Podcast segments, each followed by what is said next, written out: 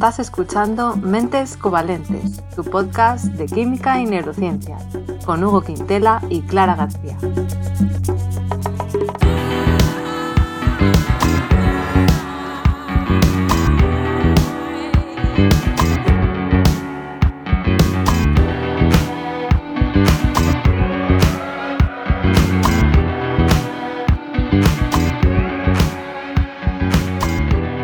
Bienvenidos al episodio 46, en el que vamos a hablar del gas de la risa. Hugo, ¿qué tal? ¿Cómo estás? muy bien, muy bien. Eh, listo para reírnos. Ya, yo la verdad es que contigo parece que estoy todo el día con el gas de la risa porque siempre me estoy riendo en todos los episodios.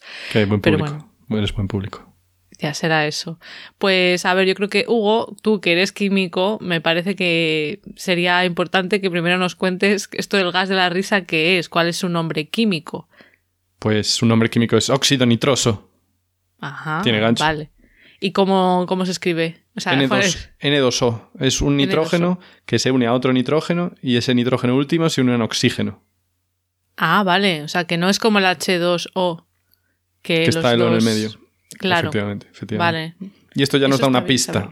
Nos da una pista de su estabilidad, porque si os acordáis de otros capítulos, mm, como no sé cuál, resulta que la molécula de nitrógeno N2 es súper estable. Entonces aquí básicamente tenemos una molécula de N2 que está unida a un oxígeno. Hmm. Lo hmm. cual parece indicar que no es muy estable, porque en cuanto tengas un N2 libre, estás mucho más cómodo. Ah, vale.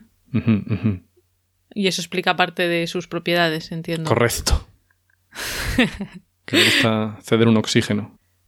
Ajá, vale. Vale, bueno, pues cuéntanos, yo creo que sería interesante que tú nos hables de este gas en general y yo luego contaré el uso como droga recreativa, que por eso lo, he llamado. al final, claro, bueno, a ver, a ver. El gas de la risa. Vale, pues cuéntanos, Hugo. Pues voy a empezar con su historia. ¿eh? Ya sé que me interpelaste con otras cosas, pero Mira, ah, tú con lo que tú quieras. Sí, sí, vale. vale, pues eh, vamos a movernos a 1774. El señor John Priestley, sacerdote inglés, por cierto, creador también del agua carbonatada. O sea que los que os guste el sifón y la gaseosa se lo podéis agradecer a él. Vale. Eh, pues es de los primeros que preparó el oxígeno, nada menos, del cual ya, del cual ya hablamos anteriormente, pero también el óxido nitroso. Y también el óxido nítrico. Entonces, bueno, hay rumores en la literatura científica de que a lo mejor el óxido nitroso ya lo descubrió antes un químico con un nombre bastante guapo que era Joseph Black. Joseph Black, tío, suena ahí a criminal. Eh, pero bueno, lo hizo sin querer y no se dio cuenta, así que entonces como que no cuenta, ¿sabes? Pues si no te das cuenta, pues no cuenta. Por eso no te das cuenta. ¿Y qué pasa? Que Priestley era muy listo. Eh, y bueno, o sea, hizo un montón de descubrimientos, como digo, pero eh, cometió el error, que creo que lo mencionamos también en su día, de defender la teoría aquella del flojisto, de que no había ah. oxígeno, sino que en vez de ganar, eh, bueno, sí, en vez de ganar oxígeno perdías una cosa, que era el flojisto y tal y cual. Y entonces, como era un defensor tardío de esta teoría y ya todo el mundo se estaba peando, pues, ¿sabes? Lo vacilaron un poco. O sea, lo dejaron en plan, este tipo es un paleto. Pero Quedó mal. Sí, que era un, un paisano muy listo. Y entonces también era aficionado al ácido nítrico. Y con aficionado, aficionado. Sí, nada, me refiero a que le gustaba usar en sus experimentos. Bueno, esto es una interpretación un tanto personal, ¿eh? tal como lo estoy contando. Pero bueno, que usaba, usaba ácido nítrico en algunos experimentos. Y por aquel entonces, a modo de curiosidad, os digo que se llamaba agua fortis. Ah. Suena, era fuerte. Agua fortis, pone agua fortis. Sí. Y nada, pues se le añadió un montón de movidas distintas. Y a una de las cosas que se le añadió fue a virutas de hierro. No me preguntes dónde la sacó. Y entonces, em, al hacer esto, pues con las reacciones químicas de turno, que no voy a explicar aquí, porque ya, ya no funciona así este programa, pues se desprendió el óxido nitroso, entre otras cosas. Vale, o sea que, fue un, un producto de desecho bueno, de, desecho. No, él estaba buscando sacar cosas de ah. ahí. O sea, no es que fuera Vale, vale. Bueno, a lo mejor sí fue sin querer. Pero él quería sacar cosas, ¿vale? Que sacara esto, pues no, porque no sabía. Pero sí quería ver qué pasaba, ¿no? Eh, la bendita curiosidad. Y entonces eh, fue capaz de aislarlo y se dio cuenta de que mantenía una llama encendida. ¿Sabes? Porque tú si pones la llama en un recipiente cerrado y no le renuevas el oxígeno, la llama se apaga. Yo creo que todos hemos hecho eso en algún momento. No, en realidad no, pero bueno, intuimos que es así. Entonces él veía que cuando echaba un aporte de este otro gas, que claro, él no sabía su estructura ni nada, pero tal, se dio cuenta que la llama se mantenía. Muy bien. Vale, porque tiene oxígeno. Efectivamente, O sea, porque, le- como dije, claro, Vale. tú liberas una molécula de nitrógeno que es súper estable, una molécula de NO2 súper estable, y ese oxígeno que estaba ahí un poco, ¿sabes?, incómodo, pues pasa a formar parte de, yo qué sé, del carbono en este caso, para formar CO2. Entonces actúa como comburente. Supongo que hablamos en su día del comburente. Ostras, pues no lo sé. El comburente es la, la pareja del oxígeno, o sea, del oxígeno, del combustible. O sea, necesitas un comburente y un combustible para mantener una reacción de combustión.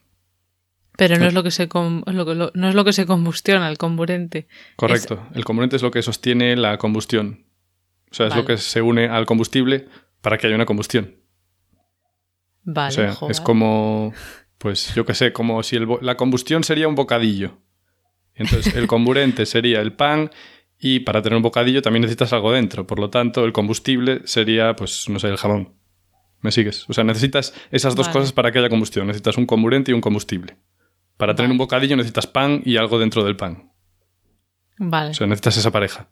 Como un matrimonio. un matrimonio necesita dos personas. Que yo sepa, todavía eso no cambió. Entonces, pues, una persona es el comburente y otra es el combustible. Entonces es un matrimonio. bueno, vale. depende del país, eso. Pero Depende- bueno. Ah, es verdad, por la poligamia, es verdad. Ese Bueno. era- ya, ya me chirriaba mi. Vale. Eh, bueno, pues nada, quedó la cosa así, ¿no? Descubrió este gas y quedó así como 20 años. Y de hecho se pensaba que este gas era mortal porque además de óxido nitroso había generado otros óxidos de nitrógeno que sí que eran chungos. Eh, entonces, si realmente respirabas eso, pues podías palmar. Pero ¿qué pasó? Que 20 años después, otro inglés, hoy estamos muy inglesitos, eh, llamado Humphrey Davy, que este es famoso, y probablemente hablamos de él antes, pero pff, ya llevamos tantos sí. capítulos, tantos capítulos encima ya que pff, se siente Ya. mayor y ya no se acuerda de las cosas. Bueno, pues era eh, un aprendiz de farmacéutico y además ayudaba en cirugías. Y decidió él aspirar el gas, sobre todo para darle eh, en los dientes a sus compañeros y demostrar que no era mortal. Y Y murió. Claro. No. no, murió. ¿Qué pasó? Bueno, pues que no era tóxico y de hecho, pues eh, le, le sentó bastante bien. O sea, en, vez de fenecer, bien. sí, en vez de fenecer, pues le dio sensaciones placenteras y extraordinarias, según su descripción. ¿Y qué pasó? que él era un paisano muy generoso, entonces se le ocurrió invitar amigos suyos para que también lo experimentaran. Ah, mira. Y por lo que leí me dio la impresión de que como que se les fue de madre, entonces dejó de ser todo esto una investigación seria de investigación y se convirtió en un fumadero de crack, ¿sabes? que empezaron todos a juntarse ahí y, y echarse las risas y claro, en vez de tal. Y entonces, no sé, no sé si perdieron los, eh, ¿cómo se dice?, el, dinero de la investigación o algo así, pero vamos, que la gente ya no lo vio como algo serio y entonces como ¿En dejaron de, de investigar, bueno, al respecto, ¿no? Que no era mortal, pero vamos, no sé si vas a hablar de su toxicidad después, supongo que sí, ¿no? Sí, luego voy a contar entonces no voy a dar efectos. detalles. No quiero, no quiero tal. Pero bueno, no es mortal, pero tampoco es muy bueno, que digamos. Entonces, ¿qué pasa? En una pequeña localidad inglesa, como digo, todo pasó allí. Ostras, tengo A aquí el ver. nombre escrito, pero. A ver, a ver, ¿cuál es? A ver si la... Penzance. No sé cómo se escribía esto. Ah, pues Pen- no sabes cómo se... Penzance. Penzance. Penzance. ¿no? Pues algo así será. Pues no sé dónde Sí. está.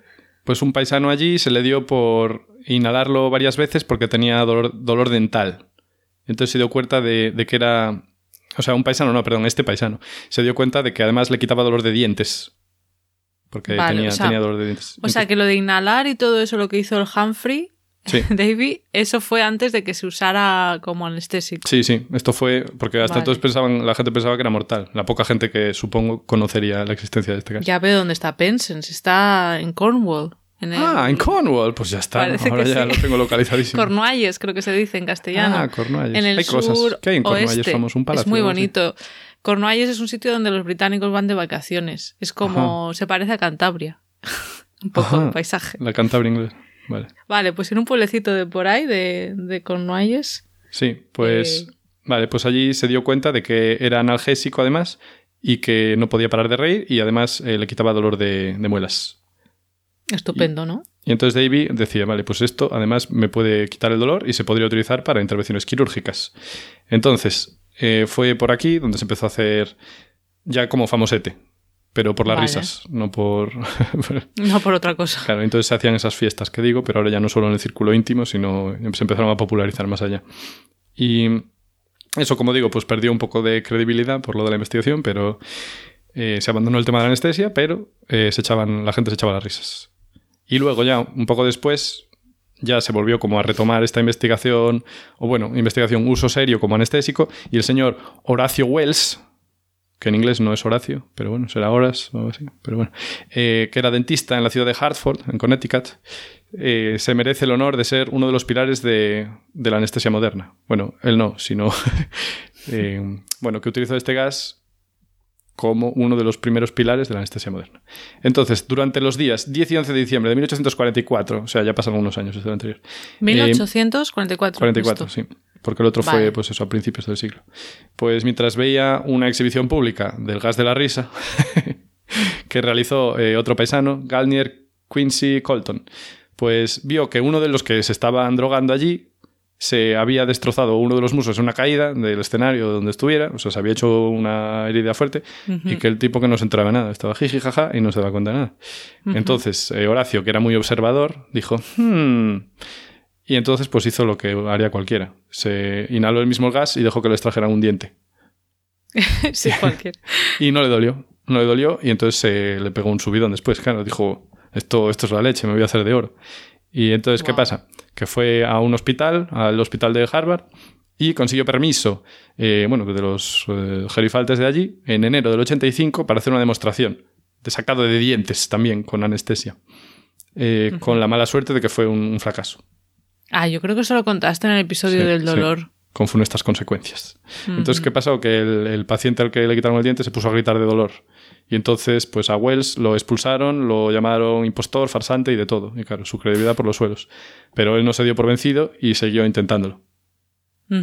¿Y qué pasó? Claro. Que a veces eh, pues eh, se pasó con la- El problema era que no controlaba la dosis de gas. Entonces, en otras de estas exposiciones, pues les puso de más y casi mata a la gente. Así que eso no, no contribuyó a aumentar su fama. Y tanto es así que acabó en la cárcel. Vale, Y- sí. Este era un final trágico. Me sonaba que era una historia triste. Sí, pero aquí no acaba el final, porque No. al final se suicidó el 24 de enero del 48 con 33 años el pobre. Ostras. Y se cortó unas arterias mientras inhalaba no. cloroformo para no sufrir. Esto lo digo para que veamos la ironía de que él intentaba crear un gas anestésico y para Ah. no sufrir utilizó otro gas anestésico. En fin, Uf. muy duro. Gente Pues que sí. quería quitarnos el dolor acabó sufriendo mucho. Le salió fatal. Vale. Bueno, pues esta es así la historia de su nacimiento. Y no, no creamos que al final cayó en saco roto el óxido nitroso, porque a día de hoy sí que se utiliza mucho en las anestesias, es uno de los eh, anestésicos más comunes. Y su uso anestésico es desde luego el más amplio porque tiene otros usos de, las- de los que hablaré después. Y además está en la lista de medicinas esenciales de la OMS. Así que. Ah, sí, vale. Sí, sí, sí. Pero una pregunta, a ver, esto es muy básico quizás, ¿eh? pero entiendo que es un gas que no existe en la naturaleza de manera natural, sino que tenemos que crearlo a partir Eso de es algo. falso. Ah, vale, lo entiendo no, sí mal existe. entonces. Sí Bueno, a ver, existe. no era, no es. Quiero decir, es difícil saberlo si no lo lees primero. Eh, Vale, sí, sí que no. existe, sí. Vale, vale, es que pero- como has estado contando la historia de su descubrimiento, que tenían que juntar cosas y salía, no sé qué. pues sí, lo que pasa es que, no claro, los, es un gas que está presente de forma natural, pero tampoco hay mucho. Entonces, Claro, no lo vas a conseguir así aislar a lo loco de tal. vale, vale. Pero ya hablaré después de eso un poquito. Tampoco mucho. Vale. pero un poquito. Entonces, eh, vale, sigue usándose como anestésico. Sí, sobre todo en Sí. obstetricia, medicina dental. Lo que pasa es que yo no sé, es que lo del gas este de, de, bueno, de la risa en medicina dental, yo lo conozco de verlo en pelis de, bueno, estadounidenses, pero yo no sé si en Ah, sí. España realmente se usa, porque como nunca me hicieron una intervención de tener que quedarme yo medio sopa, siempre solo me A pusieron ver, local ahí alguna sí, inyección, mí- pero no A mí sí, me han hecho siempre, yo qué sé, para sacarme las muelas del juicio Sí. o, o algo así, o una endodoncia, pues, eh, pues una, sí, una inyección. Claro. Un est- Entonces yo no sé, igual es una no moda sé. allí porque les gusta más inhalar cosas que sé. pincharse cosas. No sé si en España, pues no tengo ni idea. Sí, dependerá, no lo sé. Vale, Y nada, ya está. También se usan otros tipos de anestesia y de hecho está teniendo un cierto resurgir en, Ah, en sí, la última ¿eh? década. Sí. Y Mm. que yo sepa es el único anestésico inorgánico. O sea, que es solo inorgánico, que no tiene nada de carbono ni nada. Ah, vale, los demás todos tienen carbono. Sí, señora. Para que nos demos Bueno. cuenta de lo fundamental que es la química orgánica. Ya, ¿eh? Como te gusta. Sí. vale. Y entonces nada, yo, esta es mi, mi cosa histórica. O sea que la- los otros usos los vas a contar después. Es que yo lo que voy a contar tiene que ver con uno de los usos en alimentación. Entonces no sé si prefieres... Sí, sí, para alimentación. Yo, mi documentación me dice que se utiliza como propelente en temas como quesos, como natas montadas y cosas parecidas, como muses que ya te vienen en una lata. Eso, eso es lo que yo había como entendido. gas, en vez de que te pongan propano, como en el desodorante. Pero propelente es para que se para que salga sí, la para lata generar montada. presión dentro del botecito y que te salga así como una espuma súper agradable. Ay, Vale. qué gustito sí, esas espumas. La verdad que sí. Sí. Vale, o sea que se usa ahí. También. Vale. Vale, vale, vale. Pues con esto me sirve, porque es que eh, lo, lo que yo voy a decir tiene que ver con esto, vale. Existen cartuchitos que se venden. Yo no sé si esto depende del país, pero bueno, por lo menos yo donde vivo en Reino Unido, parece que sí, se venden para, para eso, para alimentación, para no sé si nata montada, para cosas de hacer pasteles y tal. Ah, Entonces la que se vende gente el los cartucho compre. suelto. O sea, no es que. Claro, yo es que tenía que te compras tu bote de nata, que te compras en el súper, viene con eso. Pero tú hablas de que se venden los cartuchos ya para que tú montes lo que quieras. Sí, debe de ser que se puede, Ah. se pueden comprar así. Entonces la gente compra el cartuchito. La cosa es que yo todo esto me empecé a interesar porque yo veía cartuchitos, es que no sé cómo llamarlo, son como mini botellas, como las botellas de bucear, las bombonas de bucear, Sí, sí. eh, pero en pequeñito, muy pequeñito, como un mechero, Mm. más pequeñito, metálicas, y yo las veía por el suelo a veces, aquí en Reino Unido. Y yo decía. ¿esto qué es? Y ya me informé y era eso. Entonces la gente se compra eso, que es legal porque es para cocinar. Nata. Claro, lo pinchan y recogen el gas que sale en un globo y de ahí lo inhalan. Porque debe ser que el otro es muy peligroso, si no, te puedes morir. Sí, sí, porque está presurizado. Claro, te metes. Claro, un entonces, sí. Entonces hacen eso, ¿vale? Entonces he visto, he encontrado un pícaros, ¿eh? artículo. Qué pícaras la gente. A poco que les dejan. Sí, sí. Y he encontrado un artículo científico que este uso así, entiendo que a, a partir de estos cartuchitos que son para cocinar, se registró por primera vez en 1978. O sea, ya... Eran años también muy golfillos los 70. ¿eh? Eh, bueno, yo qué sé, sí, es que todo- cada época tiene lo suyo. Y eh, el óxido nitroso, como tú has dicho antes, ya alcanzó una gran popularidad como gas de la risa. O sea, esto no es algo nuevo, no es algo nuevo, ya hemos visto que ya se hacía en el siglo XIX. Hubo una época en la que se hacían reuniones de alta sociedad, de la alta sociedad se reunía y usaba esto, y luego ya en el ámbito circense, por esta capacidad euforizante, y se hacían eso como entretenimiento público, que hacían exposiciones, digamos, decían, pues hoy vamos a coger a alguien del público, he visto carteles de la época. De aquí de Reino Unido, no sé si también se haría en Estados Unidos o en qué países, y, y anunciaban que iban a coger a gente del público, a hombres respetables, ponía. Ah, porque llamaba más la atención, claro. Verlos borrachos. Sí, no sé. Y eso cogían a gente del público y les daban esto. Así que bueno, eh, con el tiempo la imagen social del óxido nitroso pues pasó de ser una droga de la alta sociedad a una droga mm, psicodélica y luego ya en la última década se la ha conocido, por lo menos en inglés, como hippie crack. El crack de los Hippie crack. hippies. Jolín. Sí. El Y crack suena mucho más duro. ya, sí, sí, sí. Pero bueno, mira. mm, Pero bueno, ¿qué le nombres a que pone la gente. Sí. También te da una idea de, pues eso, de la visión que se tiene de la droga. ¿No? Quiero decir que, que va cambiando a lo largo de la época. La misma droga, pues primero se ve como algo de la alta sociedad y ahora pues solo chavales jóvenes eh, que salen de fiesta por la noche y hacen esto. Unas risas. Porque es barato. ¿Cómo? Sí, para hacer unas risas. Sí. Entonces, ¿cómo de frecuente es esto? ¿Cómo de abundante? Pues, a ver, en una encuesta anónima de, de lo que he dicho hace ya unos cuantos años, de 1979, eh, poco después de que se registrara este uso Sí. de esta manera, pues esto en Estados Unidos, ¿vale? En esa época se vio que alrededor de un 20% de los estudiantes de medicina y odontología ya eh, usaban esto, lo inhalaban con motivos recreativos. Ostras, esperar un poco, ¿eh? O sea, ya sabrían al ser. Al estudiar lo Claro. que estudiaban ya lo sabrían y entonces en cuanto vieron que estaba en el súper o algo así dijeron, "Buah, dame 10. Ya, o, o ellos mismos, yo qué sé, eh, donde estudiaban, a lo mejor tenían acceso mejor fácil. a- sí, A bombonas parece, gigantes. ser- parece que empezó así, de esta manera, eh, así por lo menos en la actualidad. Luego he visto que también había otro estudio de 2003 de Nueva Zelanda y ahí se vio que un 12% de los estudiantes del primer curso de universidad, aquí no ponía que fuera de medicina, en general, universidad, eh, lo habían probado y un 3% lo hacían al menos una vez al mes. Bueno. Eh, yo no era, no era consciente de todo esto, pero creo que tiene que ver con que en España, donde nosotros somos, pues no, no, No es algo tan reírnos. frecuente. Sí. Nos reímos, nos sin necesidad. De forma natural. Sí, somos así. tiene sentido. bueno, es broma, ¿eh? Por si alguien... Sí, pero como nos gusta tanto reírnos aquí, pues claro, claro que es broma. Sí. Claro. Entonces, Reino Unido, vale, aquí Reino Unido encabeza bastante todo, yo creo. ¿eh? Aquí es muy frecuente. Bueno, ¿Dónde digo aquí porque Claro. eso. Hmm. Porque vivo aquí y, y- y- y lo vi, pues eso, por el suelo. Yo no lo había visto usar, pero bueno. Eh, la cosa es que según datos del gobierno de Reino Unido, más de medio millón de jóvenes afirmaron consumir esta droga entre 2019 y 2020. O sea que... Caray. Y se ha convertido en la segunda droga más usada entre los jóvenes de Reino Unido entre 16 y 24 años. Ay, O sea Dios, y es- nosotros sí saberlo, estamos fuera de onda muchísimo. ¿no? O sea, Bueno, yo es que sí. tema drogas realmente no, no lo controlo mucho. Yo, tampoco, pero. pero, joder. Pero sí, sí, sí. Sí. En, en Mm. Reino Unido es súper frecuente. Y entonces he estado buscando a ver en España, ¿no? Porque digo, yo no era consciente, pero a lo mejor es súper común y, y yo no me he enterado, pero no. Por lo que he leído, eh, parece ser que no, que sí que se ha documentado casos de su uso, pero que por lo que parece la mayoría eran turistas en zonas turísticas como Baleares o, o la Costa del Sol o Barcelona, Turistas llamados guiris, ¿no? También. por ejemplo. No sé, no sé si es una palabra Una palabra española para definir a turistas.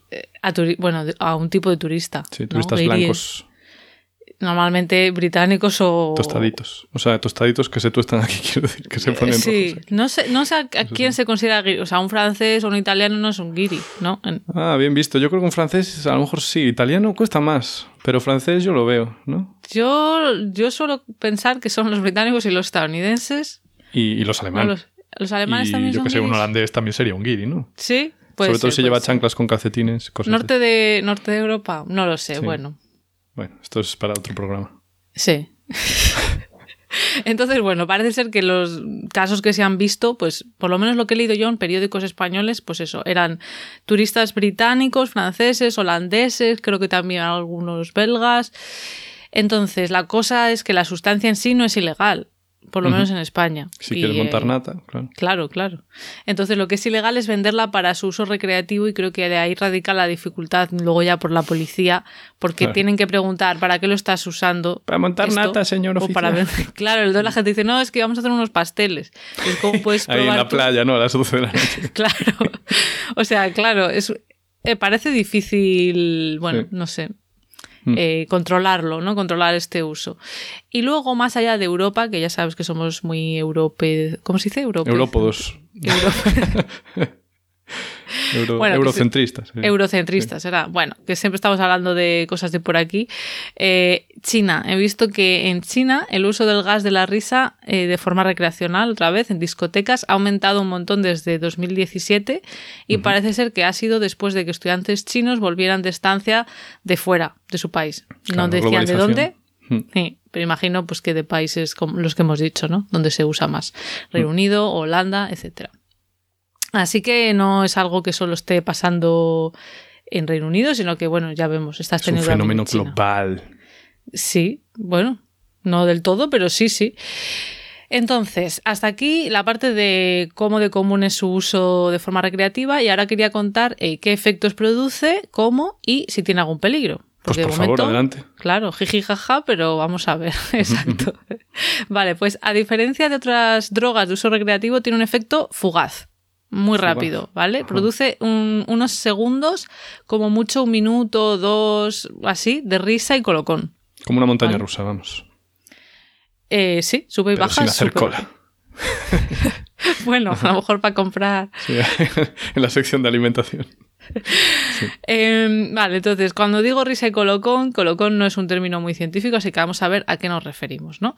Vale, estamos hablando de mareo, desorientación, pérdida de equilibrio, empeoramiento de la memoria, disociación, ¿vale? ¿Qué es esto de la disociación? Es una especie de desconexión de nuestros pensamientos, emociones o sensación de identidad, o sea, como que no sientes que tú eres tú, supongo, no sé. Como si fueras un espectador ajeno a lo que está pasando. Por ahora no suena súper agradable, la verdad. O sea, Ya, la verdad es que no. No sé, Vale. supongo que la parte de la risa, pues eso, Sí. eh, Eso eso, sí que es más agradable. Sí. Y también se han descrito casos de alucinaciones y sensación de eh, estar, de estar siendo perseguido. Como... Bueno, la primera parte puede estar bien, pero la segunda no suena Claro, ya depende. Entonces he estado mirando a ver a qué se deben estos efectos y tampoco he encontrado una explicación súper detallada de todo, pero eh, básicamente lo que hace es eh, bloquear los receptores de NMDA, que son, o sea, se llaman así receptores NMDA, que son los receptores del glutamato, que el glutamato es un neurotransmisor. Entonces, pues de alguna manera altera circuitos eh, cerebrales y produce estos efectos, pero pues muy rápido, porque bueno, pues que es un gas, entiendo que tendrá que ver con eso, ¿no? Desde luego, sí, sí, sí, sí. sí. Sí, sí, sí, sí. Vale. Entonces, ahora los peligros, ¿vale? Puede parecer que, bueno, pues risa, como mucho, pues eso, un poco de desequilibrio, unos segundos, tampoco no pasa nada, ¿no? Y puede parecer una sustancia inocua, pero vamos a ver que no es así, que no, no es tan inocua. No hay es nada verdad en que esta vida al final. ya, Todo viene con un precio. pues sí. Eh, es más segura que otras sustancias, eso pues, pues sí, pero eh, puede producir problemas. Para empezar, pues su uso conlleva una alteración del umbral del dolor, como tú has dicho, ¿no? que se, se puede usar como anestésico. Anestésico, sí. Mm. Eh, entonces, al, al cambiar este umbral del olor, del dolor, perdón, y sí, ya no te huele mal el vecino. sí. del dolor y del grado de alerta y de la consciencia, pues puede aumentar el riesgo de sufrir un accidente o una lesión. Si estás bajo sus efectos. Vale, que o sea, como estar borracho en realidad, ¿no? Que también estás ahí. Sí, que al final pues, pierdes el equilibrio y tal, pues sí, combinación peligrosa. pues, pues sí, te puedes te puede pasar algo o que te hayas hecho daño y no te des cuenta y estés ahí tan campante. Vale. Luego, además, sí que puede llegar a provocar la muerte, su uso eh, en el momento. Entiendo que también depende de cómo lo uses, ¿no? De qué cantidad est- est- estés inhalando. Y esto, la muerte podría ocurrir por asfixia y también por insuficiencia cardíaca. O sea que Ajá, te aumenta el ritmo cardíaco entonces, o algo así. no, no he llegado a ver qué es lo que pasa exactamente, pero estas dos cosas es lo que he leído que puede llegar a provocar la muerte y que te- hay que tener mucho cuidado, pues eso, de cómo se inhala. Eh. Tampoco es que sea algo muy común, ¿eh? pero bueno, puede ocurrir. Y luego, ya más allá de esto, están los efectos a largo plazo de su uso continuado, que yo creo que es lo más interesante, ¿no? Porque más allá de un accidente puntual que puedas tener en el momento durante esos segundos, pues si se usa de manera frecuente, ¿qué pasa, no?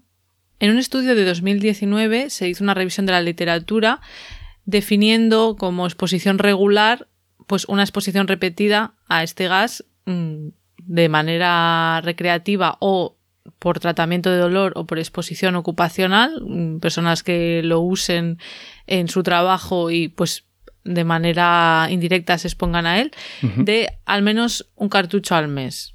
¿vale? O sea que tenía que ser algo frecuente. Y lo que vieron fue que eh, había una serie de manifestaciones tanto neurológicas como hematológicas. Y ahora vamos a entrar en detalle. El síntoma más común era la parestesia, parestesia perdón, en extremidades, que se encontró en un 80% de los, de los participantes. Y esto de la parestesia es pues una especie de sensación de hormigueo o entumecimiento Mm. incómoda que se experimenta como consecuencia de un daño en un nervio o por lesiones en las vías que transmiten el dolor. O sea que notas, pues en- entiendo que en brazos o en piernas o en manos, no sé exactamente, eh, una sensación rara de hormigueo, como que está raro. Como que si te queda dormido a lo mejor un brazo. Hmm. Con lo desagradable Ese- que es. Sí. Pues eso es muy eh, común, ¿vale? Luego, eh, otros síntomas frecuentes eran una manera de caminar inestable, Mm. debilidad también. Y en cuanto a las analíticas del laboratorio, era muy común niveles bajos en vitamina B12, Ujú. que no sé si te suena esto, pero de hecho la exposición de óxido nitroso es la manera más efectiva de producir deficiencia de vitamina B12 en modelos animales. O sea que si se está estudiando eh, en investigación, ¿no? Que mm, algo de vitamina B12, pues se les pone óxido nitroso a los animales, así que tiene sentido. Y aquí eh, vamos a intentar explicar por qué. ¿Qué tiene que ver el óxido nitroso con la vitamina B12? Venga, vale. Intenta. Vale, pues he leído que el óxido nitroso lo que hace es inducir oxidación del centro activo de cobalto que tiene la molécula de vitamina B12 pasando de más 1 a más 3. ¿Tiene sentido? sí, sí, sí, sí. Porque eso, muchas enzimas necesitan un metal para funcionar. Y claro, si oxidas ese metal ya no funcionan bien, porque depende de cargas electrostáticas y también de conformación proteínica. Exacto. Entonces el, el óxido nitroso hace eso. Vale, cambia el estado de oxidación del cobalto y entonces rinde la proteína inactiva o inútil. Sí, eso es lo que ponía, que esto inactiva la vitamina B12 y eso hace a su vez que se desplace de enzimas que contienen vitamina B12 y entonces no pueden funcionar y entonces esto a la vez pues lleva una consecuencia, una serie de alteraciones metabólicas. Bastante interesante, la verdad. Sí, porque recordemos que le gusta que tiene eso, el óxido nitroso tiene ese oxígeno ahí y es bastante inestable. Entonces ese oxígeno hace jueguecitos y por eso te, oxida los metales. Tiene, tiene sentido. Es oxidante. Hmm. Y esta deficiencia en vitamina B12, claro, que dices, ¿qué pasa cuando tienes poca vitamina B12? Bueno, pues tiene consecuencias bastante graves que están asociadas con lo que hemos dicho antes de personas expuestas a óxido nitroso que es, por ejemplo, la degeneración de la médula espinal debido a la desmielinización. o sea que ya, la verdad que sí. Entonces, desmielinización he dicho, ¿vale? Vamos a recordar qué es esto. La mielina es una capa que recubre los axones, lo hemos dicho alguna vez. Por enésima vez. bueno, hay que repetir por si acaso. Oye, que seguro que hay nuevos oyentes. Entonces, bueno, tenemos las neuronas, ¿no? Las células de nuestro sistema nervioso. Bueno, un tipo de células, no son las únicas. y sí. Pues, y, y, las neuronas pues tienen axones, que son esas prolongaciones a través de las cuales se transmite eh, el impulso nervioso y la mielina es una, capa compuesta sobre todo por lípidos que recubre esos axones y hace que el impulso nervioso se transmita más rápido. Entonces, ¿qué tiene que ver la vitamina B12 con la mielina? También es otro asunto. Pues resulta que la vitamina B12 es un cofactor que utilizan dos enzimas diferentes para sintetizar y preservar la mielina. Ay Dios, un cofactor. O Vas a explicar lo que es un cofactor también. pues aquí lo tengo apuntado. Muy bien. Vale, tú corrígeme si me equivoco porque tú eres el químico, pero un cofactor es un compuesto no proteico, termoestable. Lo de termoestable no sé por qué es importante apuntarlo, pero bueno. porque si no, claro, se estropea. Pero bueno, yo tampoco tenía en mente que había que ah, puntualizar eso, la verdad. Pero bueno, vale.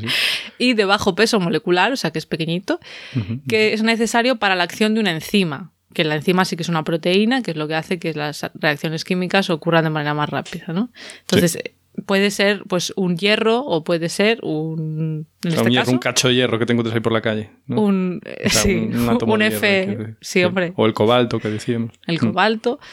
Y en este caso la vitamina B12 pues es cofactor de enzimas. Eh, entonces es cofactor de enzimas que son necesarias para mantener esa mielina y los nervios en buen estado. De ahí entonces que si mm. la vitamina B12 no está bien porque se ha oxidado por el óxido nitroso, pues esto a su vez afecta a la mielina.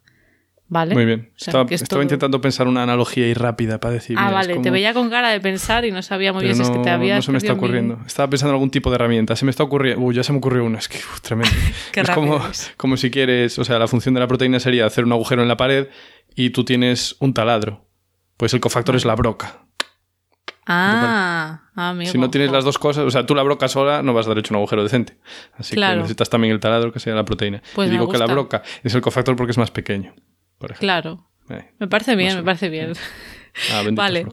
Hmm. Eh, vale, entonces la vitamina B12 importante para la mielina, pero no solo, también está implicada en la síntesis de algunos neurotransmisores y en el, metabolismo energético de las células, ya que es un cofactor esencial para la conversión de hidratos de carbono, de glúcidos, para obtener energía mm, para las neuronas. Así que vemos que la vitamina B12 es muy importante. Ay Dios, lo que le estáis haciendo a vuestras neuronas si os metéis eh, óxido nitroso. Ay Dios mío. Qué desfeito. Pues, pues, pues sí. Y luego lo último que quería destacar es que esto de los estudios que he comentado se han hecho la mayoría en países donde no hay una prevalencia alta de deficiencia de vitamina B12, o sea que la población general no suele tener una deficiencia. Ah, o sea que hay países que tienen... Claro, he, visto en un artículo que decían que habría que investigar esto también en países que de por sí ya la población suele tener niveles bajos de vitamina B12, como decían India, México o países de África subsahariana. Entiendo O sea, que todavía. Claro, en- entiendo que todavía sería peor, ¿no? Si, si tomas un gas que te baja todavía más los niveles de vitamina B12, supongo que todavía sería más peligroso. Vale, vale. Pues Y ya.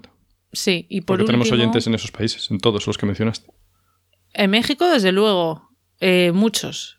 en India, alguno, alguno. Sí, y sí. ya en, en países de África subsahariana ya no estoy tan Ah, pero como no mencionaste ningún país en concreto, lo que yo dije sigue siendo verdad, porque mencionaste solo México y la India. Entonces. eh, Ya, pero sí. sí. no lo sé.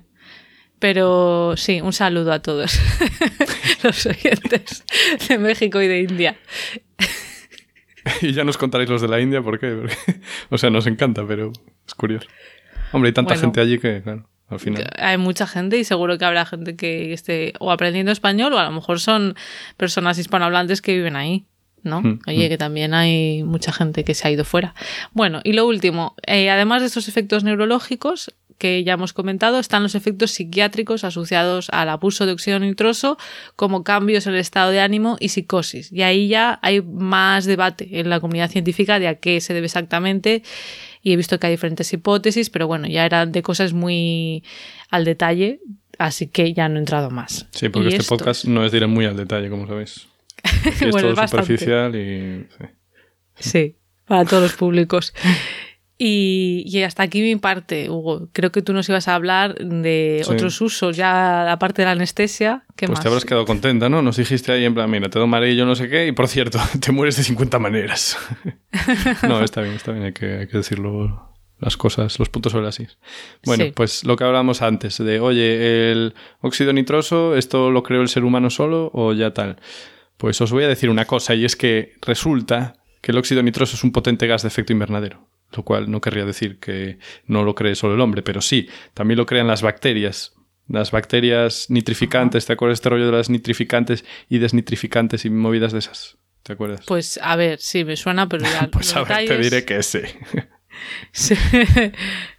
Nada, no, o sea, no, no lo investigué mucho en detalle, ¿vale? Pero bueno, Ah, vale. estas, estas, gracias a Dios, sea, estas bacterias son las que se asocian con las raíces de las plantas, entonces les permiten convertir Ah, eh, pues el nitrato en amonio, el amonio en nitrato y no sé qué movidas, para que, Vale, para vale. que las plantas puedan eso, obtener el nitrógeno que necesitan para hacer compuestos orgánicos tales como aminoácidos y otras movidas.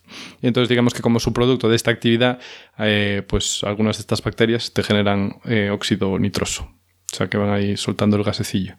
Bueno, perdón, es que me he quedado ahí un poco pillada con el para qué. Pero bueno, supongo que se ¿Con el para qué? Ah, sí, pues eso, para transformar el nitrógeno. no. Ah, Es igual, es igual. Eh, como que parecía una intencionalidad, en plan, las bacterias lo hacen para eso.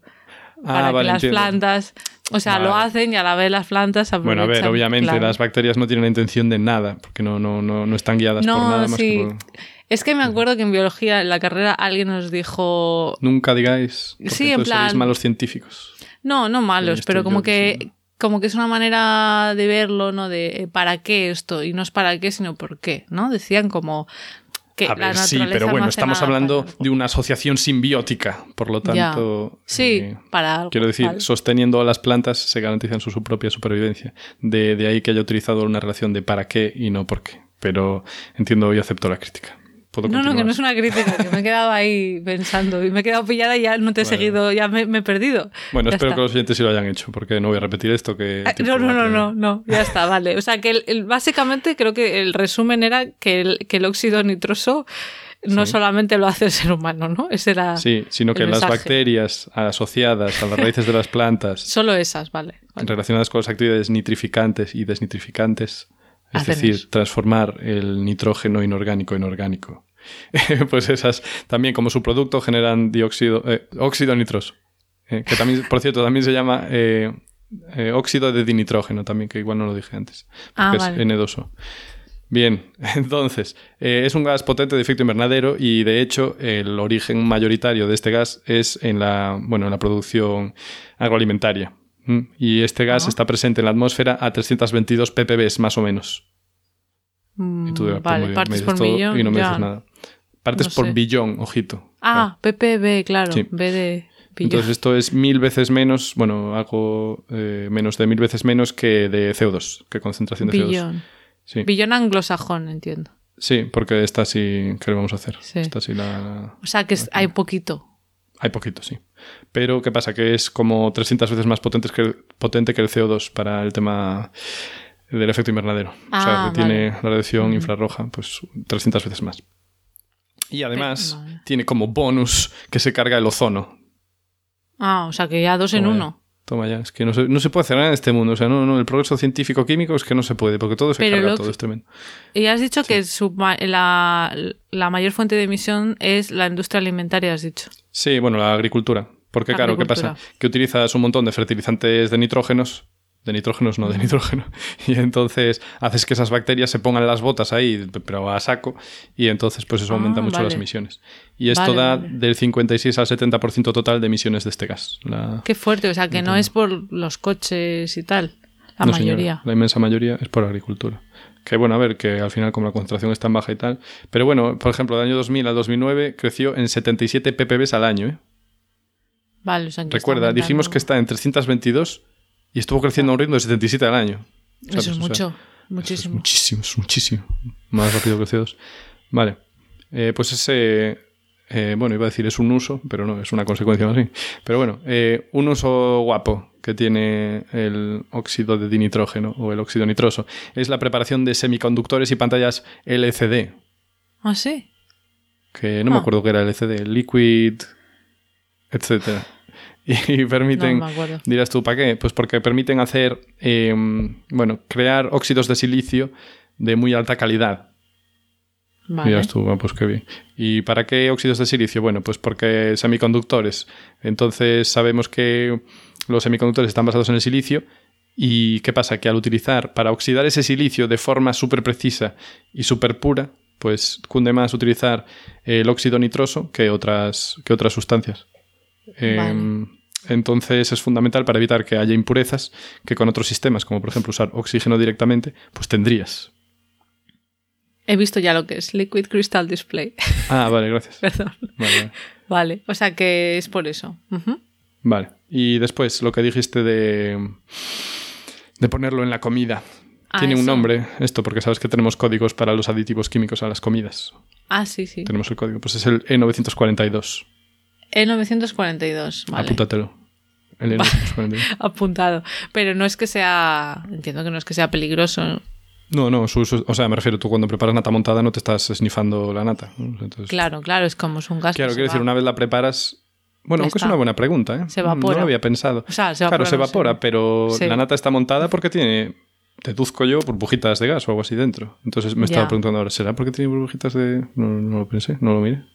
Ya, ahí no nos hemos puesto. O sea, entiendo que si se usa es que es seguro, pero Es claro. una conspiración. Pero bueno, ahora que lo estoy pensando, si te lo comes, eh, no te va a los pulmones, en teoría. Te va a la barriga. Y entonces, no sé, bueno, igual haces un eructito y ya está.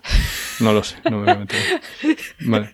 Entonces, otro uso que conocerán las personas que hayan visto eh, A Todo Gas o The Fast and the Furious, las películas. ¿Tuviste alguna de esas? Ah, no, no es el tipo de película Yo lo que recuerdo. me gusta. Corría el año 2003. Eh, Era un adolescente extremadamente inteligente, como todos. Entonces recuerdo haber ido a ver eh, la primera de esas. Entonces ahí el Toreto estaban en las carreras, que por cierto, muy aburrido porque son carreras todas en línea recta. O sea, ¿qué mierda de carrera es esa? Ya. O sea, es una recta. Piso el acelerador sin quitar el pie, a ver quién gana. Pues qué divertido, cuánta habilidad. Bueno, la cuestión que eh, para acelerar más le daban ahí al botoncito del óxido nitroso.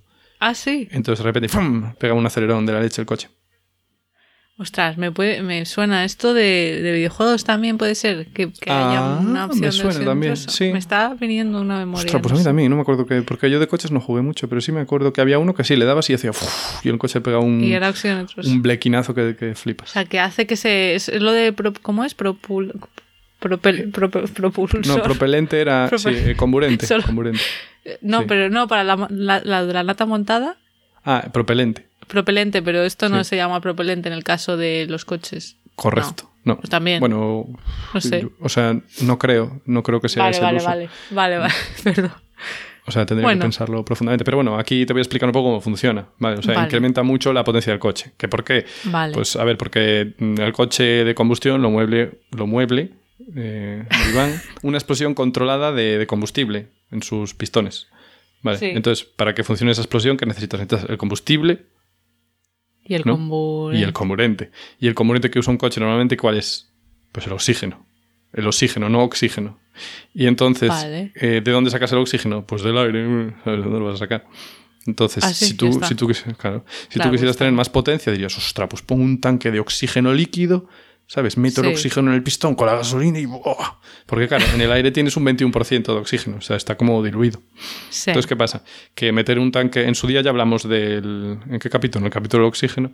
Hablamos de lo que pasaba cuando tenías oxígeno líquido y que eso es más peligroso que diola, ¿sabes? O sea, que se, me- se podía condensar.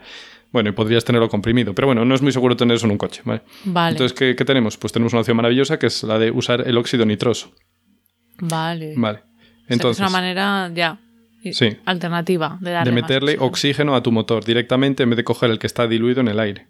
Y es que tiene varias ventajas. En primer lugar, el óxido nitroso está comprimido, como en los botellitos estos que decías tú, eh, Sí. para que se drogue la gente. Bueno, pues aquí lo tienes en un coche, lo tienes comprimido. Y al estar comprimido también va a estar como fresquito, digamos. ¿Vale? Porque al expandirse, pues, pues eso. Y entonces lo metes en el pistón, o bueno, en la cámara de mezclas, que yo no controlo mucho de, de- no sé si hay una cosa previa al pistón que es una cámara de Yo mezclas. ahí no, te puedo ayudar, Hugo, lo siento, Sí. no tengo ni idea. Bueno, pues entonces eso, eh, al, ser, al estar comprimido, permite que entre una cantidad bastante grande comparada simplemente con aire atmosférico, Vale. así que tienes una mayor concentración de oxígeno de la normal. ¿Y eso qué quiere decir? Que vas a tener mucha más energía en tu explosión porque tienes más oxígeno. Vale, Vale, entonces- o sea que da un boost ahí. exacto, porque además, eh, eso, en el aire tenías un 21% de oxígeno, pero es que cuando tienes N2O, al descomponerse tienes un 36% de oxígeno. O sea, al, Vale. al quedarte nitrógeno N2 por un lado y luego oxígeno por otro, pues tienes un 36% de oxígeno en esa mezcla del pistón. O sea, que tienes una explosión de la leche. ¿Y eso lo tienen coches solo de carreras? ¿O también Eso, coches? un, un Corsa también te lo... No, no, solo de carreras y no sé, no sé si en estos... o Los sea, de Fórmula Europa- 1. Yo, solo los coches de Fast and the Furious lo tienen. Son los de la película. Sí, yo como no soy fan de Fórmula 1 tampoco sé. Ya, pero bueno, eh, que se usa. Entonces, pero esto también tiene problemas. ¿Por qué? Porque claro, tú le estás metiendo una caña al pistón que flipas, ¿sabes? O sea, le estás haciendo dar explosiones mucho más grandes y le estás creando una presión mucho más grande. Entonces, ¿qué pasa? Claro. Que te puedes cargar los pistones. Entonces tienes Exacto. que tener el coche Vale. súper bien preparadito. Más mantenimiento requiere. Sí, sí, y bueno, no sé si un coche normal, pues igual te aguanta que lo hagas un par de veces y luego ya se te muere, ¿sabes? Porque se revienta. En fin, y estos son los otros usos que tiene el óxido de nitrógeno. Me sonaba haber visto algo, pero claro, lo mismo, muy, muy de lado. Eh, ¿En cohetes puede ser? Sí, pero luego estuve mirando y en cohetería es como, no veo que sea común y se utilizaba como en cohetes muy de aficionado y Ah, en el que utilizas la, mex- la, la mezcla, la mezcla de óxido nitroso en vez de, pues, pues no sé, en vez de que otra cosa, la verdad. Porque me refiero, en los cohetes que van al espacio, ahí me tienes como hidracina y oxígeno y eso todo un pepinazo. Vale. Pero, o sea, comparar el oxígeno líquido con el óxido nitroso, pues el óxido nitroso te da mucha menos potencia. Entonces, como mucho se quedarían cohetes pa- para aficionados. Vale. Pero, eh, pero Bueno. Pues ya está. O sea que su mayor uso, lo que, lo que has comentado. Sí, los coches. No, es broma. Mayor uso de, sobra para, para manata montada. No, también es broma. Para anestésicos. eh, De sobra. Para O sea, como, anestésicos. como el 85% de lo que se usa es para eso. Y luego, pues eso, también para la industria de semiconductores, para crear óxidos de silicio muy puros que te hagan, pues eso, semiconductores, semiconductores con apenas impurezas, entonces que vayan perita. Y para coches, para los flipadillos de los coches. Mm. Y luego ya vemos que eso, pues hay gente que lo usa de manera recreativa. Para cargarse su mielina. Exacto. Ya. Que es, por cierto, eh, no usaste la analogía esta vez, que es muy bonita, lo del el cobertor de plástico de los cables, ¿no? La mielina. Ah, alguna vez lo habría dicho, puede ser, no lo sé. sí. Dije yo, bueno, Sí. voy a venir otra vez con la turra de la, del ejemplo de que es el cobertor plástico de los cables. Algo así es, sí. Bueno, pues yo creo que nos, ha quedado más o menos claro lo que es, ¿no? El, el gas de la risa, el óxido nitroso. Así que hasta aquí el episodio de hoy. Como siempre, las notas con todas las referencias estarán en la web de Podcastidae, la red de podcast a la que pertenecemos. La página es podcastidae.com y si queréis apoyarnos, pues podéis darle al botón de suscribirse desde vuestro reproductor preferido, darle a me gusta, dejarnos comentarios y luego pues nos podéis seguir por redes sociales. En Twitter estamos como arroba cobalmentes y en Instagram y Facebook como mentes covalentes. Hasta la próxima. Hasta luego.